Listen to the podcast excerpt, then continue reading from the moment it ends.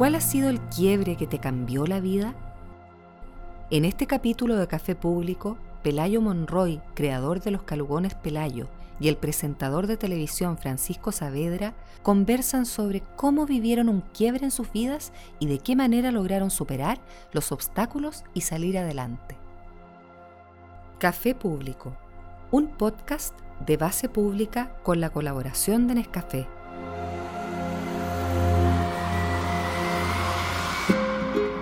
Con mi familia logramos que todos conocieran el Calgón Pelayo, pero el sueño se me vino abajo cuando quebró mi empresa. Pero no era solo perder la marca, fue un golpe duro de prestigio de tantos años que me costó construir. En los años 80 y en los 90 el bullying estaba lamentablemente mucho más validado y permitido. Lo pasé mal y eso me llevó a las drogas más duras. Después quebró mi productora y pensé que no podría levantarme. Pero creo que hoy día las cosas están mucho mejor encaminadas e intento hacerlas bien.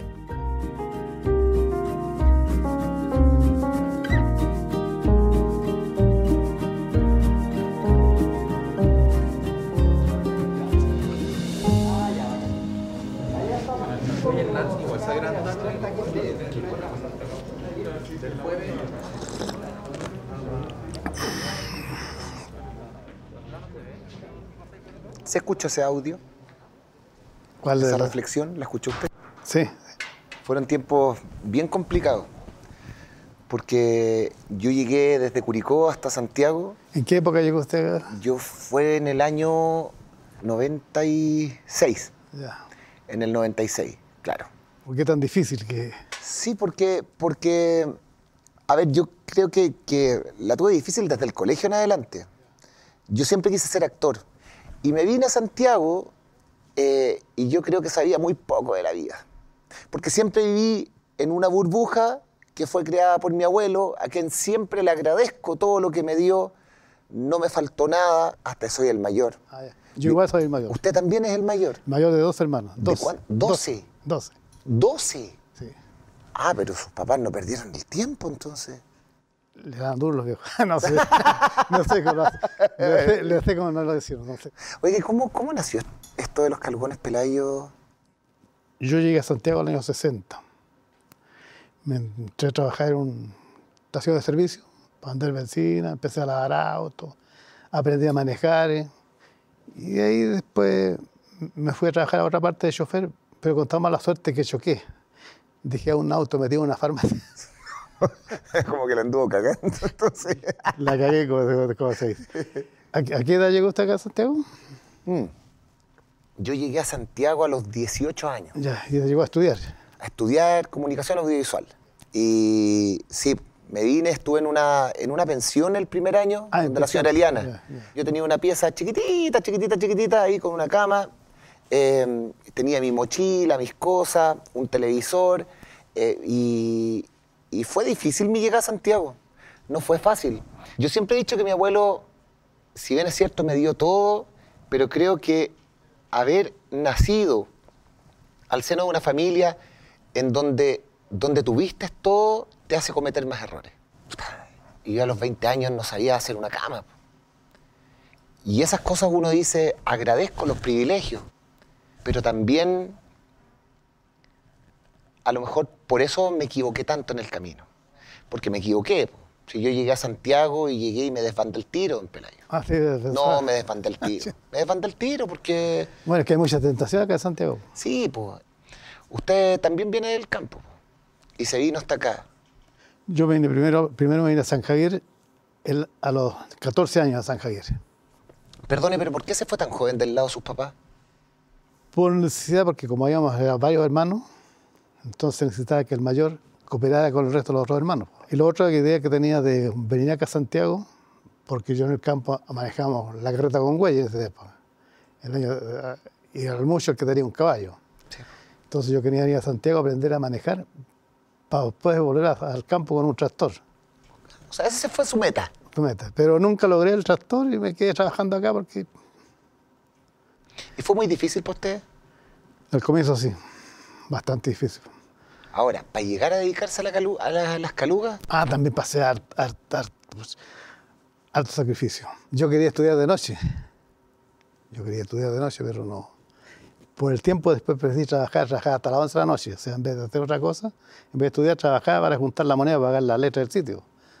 Porque esto me llevaba pillar. Entonces, ¿qué es lo que hacía yo en Barrio Alto? Trabajé en Barrio Alto, iba a cortar el pasto, iba a lavar los autos, a. Usted se vino concentrado entonces en trabajar, trabajar, Trabajar, trabajar, trabajar, exacto. y lograr construir un mejor futuro. Eh, Justamente, sí. ¿Qué le pasó con la dama blanca? Sí, pues. Eh, Los amigos. a ver. O, o la de- de- No, esto fue yo creo que también uno, uno, uno se manda muchas cagas en la vida. Y, y fue en la universidad. Fue en la universidad. Cuando uno llega, trata de validarse eh, con los compañeros de la universidad, con los compañeros, con la gente que está al lado tuyo. Sabía de lo que costaba ganarse la plata. Pero yo no había pasado por eso, porque siempre lo había tenido todo en bandeja. Yo no, no- no- no había pasado por eso, no pasé nunca penuria. Y creo que para todo ser humano es muy importante pasar esas penurias. Y creo que en un momento de la vida, cuando llegué a Santiago, me tocaba pasar penuria. Y esto bien. Y, y ahí la cagué y a fondo. Porque yo creo que cuando, como que mi etapa de droga, que tampoco me gusta hablarlo mucho porque la gente cree que uno es como el niño símbolo de los rehabilitados y eso me carga que la gente lo sienta. Uno la cagó como la ha cagado mucha gente, como muchas personas la han embarrado. Eh, y lo hice y estuve tres meses metido en la cosa, eh, en la cocaína, eh, y creo que, y creo que, que ha sido como, como la peor experiencia que he tenido en la vida. Estuve tres meses metido y solito me salí. Y ahí uno Ah, se da tres- cuenta tres meses. que la fuerza, que lo que te enseñaron tus papás, que el arraigo familiar, que los valores que te dieron ellos son mucho más importantes que lo que te metiste durante tres meses, porque hay mucha gente que nunca puede ¿Y qué salir. dijo ahí? Esta cuestión no es para mí. Es que no, porque me pillaron mis papás. Ah, ya. Me pillaron mis papás, mi mamá con mi papá vinieron a Santiago, me llevaron a un doctor, el doctor le dijo que costaba 10 o 12 millones de pesos un tratamiento, se quedaron mirando entre ellos, mi papá se pon- le cayeron un par de lágrimas y le dice a mi mamá, bueno vieja, a- si hay que vender un camión lo vendemos. Entonces ahí yo digo, ¿cómo el niñito, el niñito, porque anda volando adentro de un canasto, eh, eh, eh, va a permitir que el papá chuta, se gaste su fuente de trabajo en un tratamiento porque el niñito anda hueveando por ahí. Entonces ahí yo dije, no, sabes que esto no, no puede ser. Ahí frenó usted. Pero yo fue así, automático. Hay gente que dice, pero ¿cómo? Automático, se acabó. Hoy día siento como un asco, así como no quiero estar en un ambiente y no quiero estar cerca de gente que consuma cocaína. ¿Y eso del bullying, a dónde se lo hacían? El, Ah, ¿Eso más atrás? Ajá. Es que yo creo que uno crece con eso, oiga. Eso del bullying tiene que ver con. Tiene que ver con el colegio, pero tiene también que ver con el primer año que yo llegué a la universidad. Porque los más ricos te hacían sentir que tú eras Ah, un provinciano. Claro. Porque, porque los que eran de apellidos rimbombantes y habían conocido la mitad del mundo te agarraban para el chuleteo pensando que uno andaba en Curico a caballo. Y por último, si uno hubiese andado a caballo, ¿cuál es el problema? Bueno, Pero es que es muy de los santiaguinos, Sí. de sentir que uno No, es eh, inferior porque es de provincia. El guaso. A El mí- guaso. A mí cuando me dicen guaso yo me siento orgulloso. Pero también, pero ellos lo dicen como de manera despectiva, por Ca- un pelayo. claro, yo, yo cuando pero alguien me dice guaso a mí, yo lo, lo, lo humillo también le digo, si no fuera por el guaso tú no, no vas a comer poroto. Si no es por el guaso no vas a comer pastel, no vas a comer humita. Si vas a comer por el guaso no vas a comer, no vas a comer pan. O sea, porque todo eso lo, lo hace un guaso. Todo eso lo hace un guaso. ¿A usted alguna vez lo hicieron sentir mal, lo hicieron sentir distinto? Sí, pero siempre me, reponía yo porque le contestaba otra cosa, nunca me quedé callado. Yo, yo era bueno para los combos. Era bueno para los combos. Y eso me trajo muchas consecuencias también, porque después al final, de repente, tuve que ir a, a los tribunales. Por, Por, agarrarse a combo. claro. Ah, o sea, don Pelayo, usted ha tenido una vida movida. po. En ambientes malos, porque andaba en ambientes yo de, iba con los compañeros, porque los compañeros eran todos mayores de edad. Yo tenía poca edad y ellos eran mayores de edad. Entonces se metían en lugares que no correspondían. Entonces ahí otros me invitaban, vamos donde las niñas. A las WAT. Y también había mochas. Entonces ahí Yo con 19, 20 años tenía que defender a los viejos porque, Oiga, pero espérese, 19, 20 años y usted ya andaba metido en casas de prostitución. claro, Mire, ahí de de- chiquitito le gusta el, el tandeo. pero, eh, pero eso hace bien la vida porque uno aprende de todo.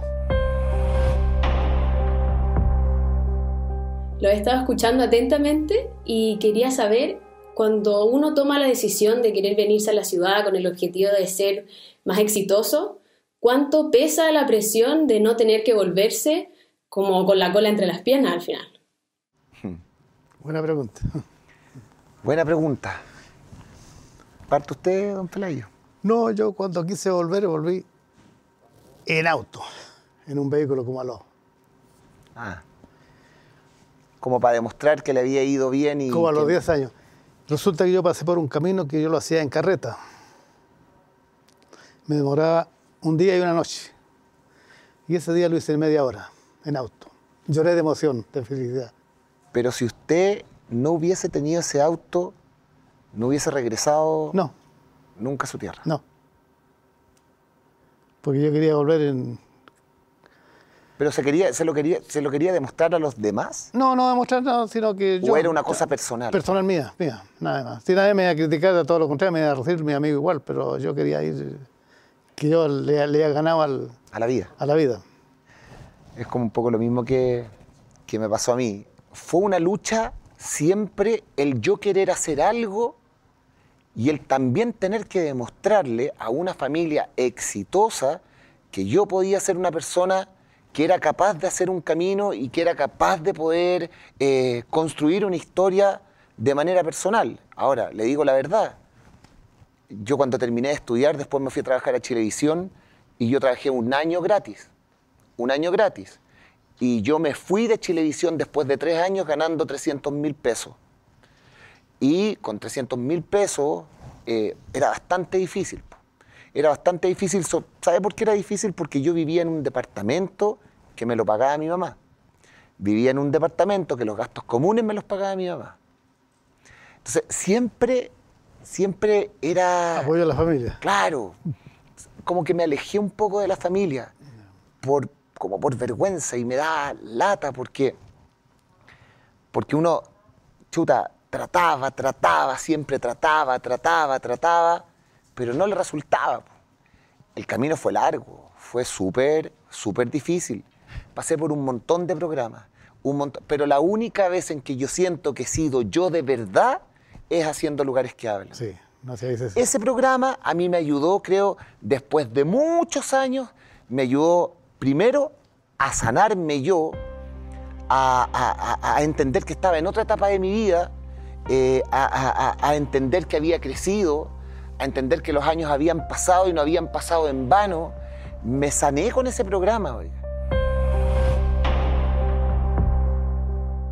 A mí el campo me sirvió para hacer lugares que hablan, porque yo volví a mis orígenes, yo volví a mi tierra, yo volví a mi casa, volví a los lugares que yo siempre había conocido. Entonces, eso mismo se lo pregunto yo a usted. ¿Cuánto, cuánto le sirvió eh, ser del campo No, cuando, para poder crear este imperio que eran los calugones pelayos? Claro, el esfuerzo, el esfuerzo. Como venía del campo, en el campo uno es es de ñeque. Y acá también para la caluga también hay que ser, porque yo, yo primero salía yo con la... Salía en bicicleta a repartir la caluga, primero no tenía auto al tiro, salía en bicicleta, iba primero de terno y de corbata a ofrecer la, almacén a ofrecer la caluga. Y después llegaba en la bicicleta con brullines a reba- en un canasto a repartir la caluga, a dejar la caluga. O sea, esto fue los primeros años. El, el ñeque del provinciano... Yo no eh, me di nunca por vencido. En el 70 yo, por ejemplo, llegó la escasez, no había azúcar. Había que hacer la fila, la cola para comprar el saco de azúcar. Entonces no se podía trabajar. Y eso fue súper duro. Pero a pesar de duro, yo igual salí adelante. Apareció el azúcar, apareció todo, llegó todo después. Mágicamente. Pero, pero más, pero más caro mm. pero más caro, a, a precio normal, pues, o sea, a precio que, que comprar el mercado negro llegó a esos mismos precios. Pero resulta que vino un bajón, nadie compraba nada, como que se bajó todo.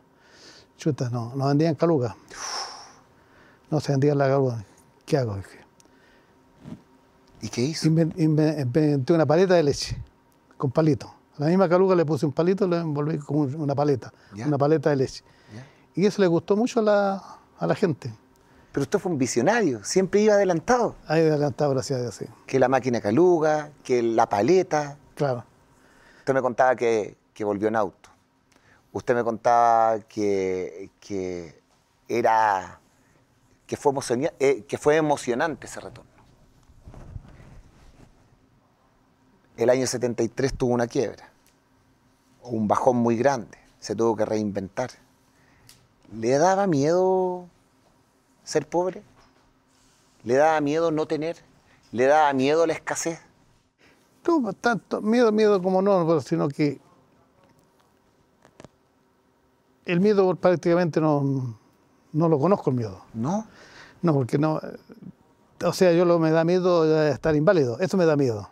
O sea, que me falte una mano, falta- porque si uno tiene las, las manos buenas, puede hacer cualquier cosa de nuevo, empezar de nuevo, reinventarse, reinventarse. O sea, o sea, teniendo buena salud. Ahora, si no tiene salud, ahí está pobre uno, sin salud. Yo creo que, que uno no puede vivir con miedo eh, a pesar de los fracasos. No, no. Yo creo que uno tiene que, y usted tiene razón, eh, uno tiene manos, pies y tiene que saber de alguna forma volver a salir adelante. Para mí mi carrera también ha sido así. O sea, de hecho, yo no llegué a la televisión por un pituto, yo no llegué por ser amigo de nadie, yo no llegué por tener un apellido conocido. Eh, yo llegué, como cualquier mortal, a tratar de trabajar y, y era porque creía eh, y porque quería conquistar un sueño que yo tenía. De repente, claro, cuando, cuando uno quiere tener una empresa, cuando uno quiere tener una productora, uno tiene que correr riesgo. Y en ese riesgo, y ese riesgo involucra triunfar o fracasar. Y yo fueron muchas las veces que fracasé y fueron otras veces en las que no triunfamos, pero nos fue bien. Pero tú, le- tú la experiencia. Tuve la experiencia, pero llegó, la experiencia llegó a su fin cuando yo venía regresando de México porque andaba grabando unas notas y nos habían echado de la productora, Ah, del lugar donde estábamos. Eh, nos habían desalojado. Pero fíjese que un día venía caminando y empecé a pensar, estoy pasándomela mal. Y estoy, y me he pasado cinco o seis años de mi vida preocupado de pagar los sueldos, preocupado de las demás personas. ¿Y yo qué estoy haciendo conmigo? Y ahí dije, me voy a empezar a preocupar de mí. Y ahí, a los dos años, llega a lugares que habla. Me gustaría hacer una pregunta. Eh, cuando uno llega a una edad donde ha vivido distintos quiebres y a veces es tan difícil salir de esto, ¿cómo, cómo logran mantener el optimismo y ver el vaso medio lleno? Con la salud y la esperanza. Yo tengo salud y esperanza que va a triunfar. Con la salud y la esperanza. Sí, porque si tengo salud, voy a tener lo que yo quiera. Esperanzado que yo voy a, a- a triunfar, lo que seguridad que lo que estoy haciendo está bien. Con la salud y la esperanza. Cuando se ha tenido varias quiebras. ¿Cuántas quiebras ha tenido usted? No, quiebra, quiebra como tal, una sola. Una. Una sola. La otra han sido bajones. ¿Y cuál es la gran quiebra que tenía en su vida? La última que tuve en el. donde perdí la fábrica y la, y la parcela. La fábrica y la parcela. Sí. ¿Y cómo fue eso? Bueno, eso vino una. Yo vendí la marca, muy buen negocio. Calugones Pelayo. Sí. ¿A quién se la vendió? Eh, Se la vendí a unos señores de, de Albi. Se la vendí a esos señores que fue muy buen negocio en ese momento, porque ellos me iban a buscar la mercadería, ellos la repartían, ellos lo hacían. Pero de la noche a la mañana estos señores vendían su, su empresa. Y caía el retail. Retail no había la plata a los 90 días, lo que decía usted. pues. Ahí me empecé a ir abajo. Oye, cuando usted quiebra y pierde la fábrica, Ahí es duro, muy duro. Muy duro porque, una- porque ahí está su vida entera, po. claro, porque ahí uno está todo. O sea, la única garantía que tenía yo en este minuto es que no tenía hijos estudiando. Porque todos mis hijos ya se fueron. Son, todos en lo suyo. Pero tengo que seguir luchando yo para mí. Entonces ahí me arrendé un galpón, Y empecé de nuevo. ¿Cuántos años tenía? Ahí tenía 76, ¿Y hoy día cuánto tiene? 78. 78 años tiene hoy día Sí, y, y tuvo que partir de nuevo, exactamente. completamente de nuevo. ¿Y qué le pasó cuando tuvo que cerrar la fábrica? Cuando, cuando la perdió, ¿cómo se acuerda de ese momento? Oiga? Chuta, chiste, o sea, hubo que entregar la aquí está la llave y hasta luego. En la historia 0224. Un galpón de 1500 metros. 1500 metros. Y la parcela de 10 hectáreas. Esas dos cosas tuve que entregarla para que le pagaran a los trabajadores, que le den imposiciones, de todo ese tipo de cosas. O sea, todo, ¿cómo se le pagó todo? No le quedé debiendo a nadie. Complicado. Sí, yo también tuve que partir de nuevo. Cuando, cuando Sí, pero usted, la productora. pero usted tiene una riqueza enorme porque tiene toda la juventud. Puta, fue, fue- no, tiene razón, puede ser. Pero. mm, pero bueno, yo, estoy, yo estoy programado para vivir hasta los 90. Yo estoy programado para esa edad. ¿Y usted quiere seguir trabajando hasta esa edad?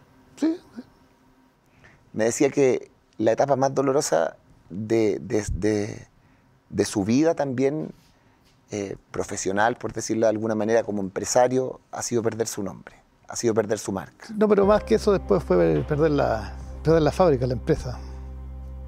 Las dos cosas, no sé cuál de las cosas. Bueno, yo creo que es perder el nombre. Perder el nombre. la marca. Eso es lo más doloroso. Perder la marca.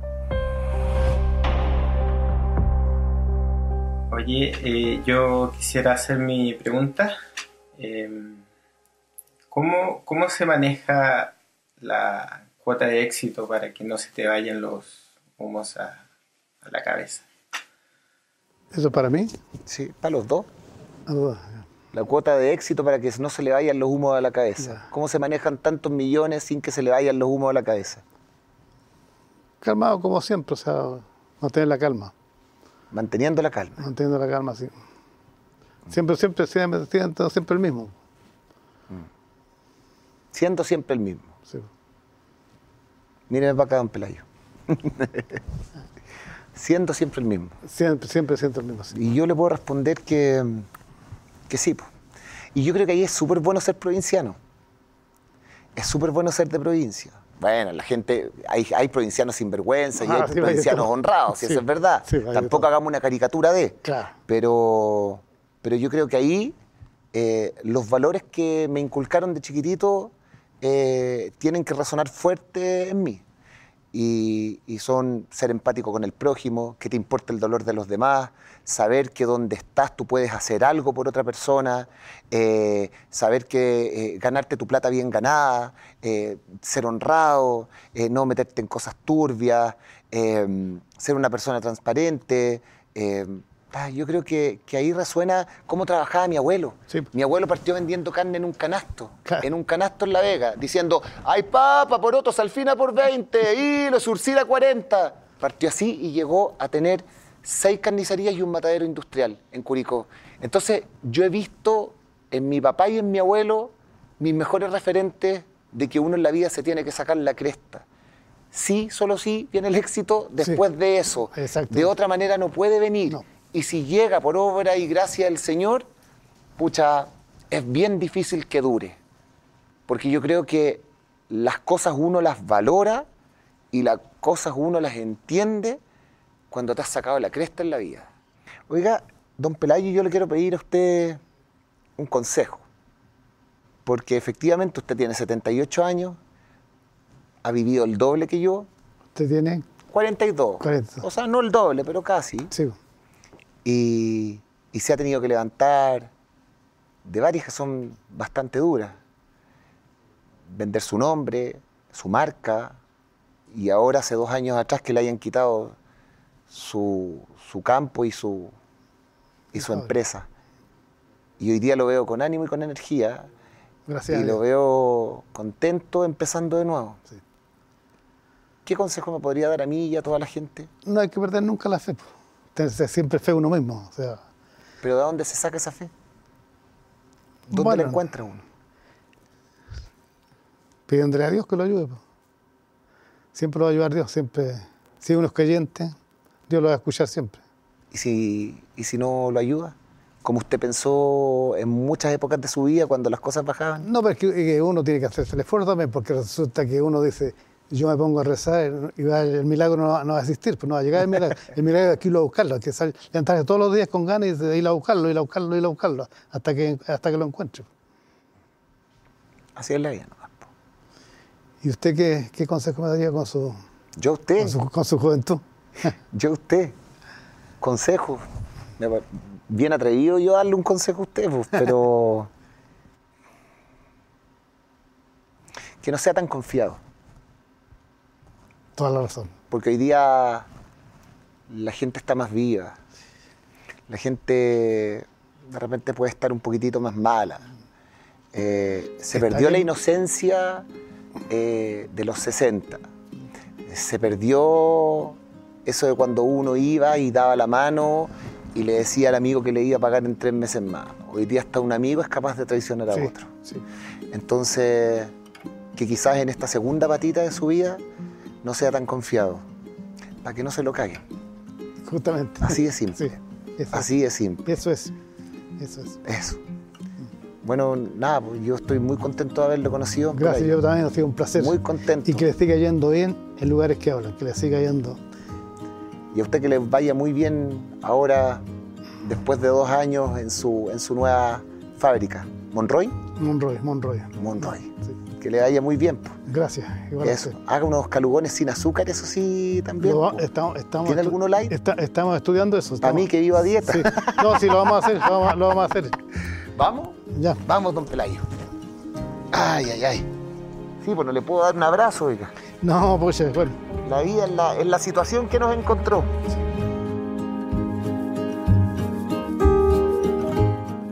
Café Público, un podcast de base pública. Síguenos en nuestras redes sociales y en basepública.cl.